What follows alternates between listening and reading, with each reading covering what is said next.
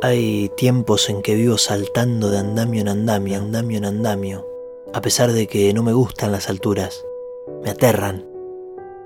En realidad, lo que me da miedo no son las alturas en sí, sino las caídas.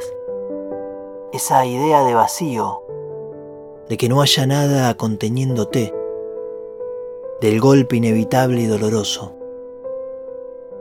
Nunca supe treparme a las nubes ni correr el riesgo de volar sin alas, pero admiro la valentía del trapecista, esa confianza ciega, casi inconsciente, en que una mano aparecerá y lo salvará de la caída.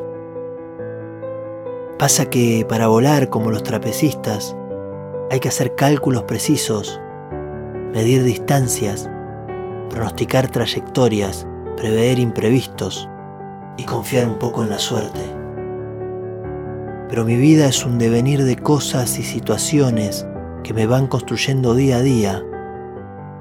Sería imposible medir la distancia cierta entre mi soledad y tu ausencia.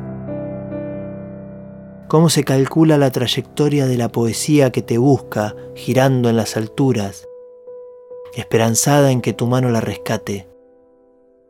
¿Cómo confiar en vos? Cuando estoy desnudo en el aire, con los ojos cerrados y esperando el impacto, esperando el impacto, esperando el impacto.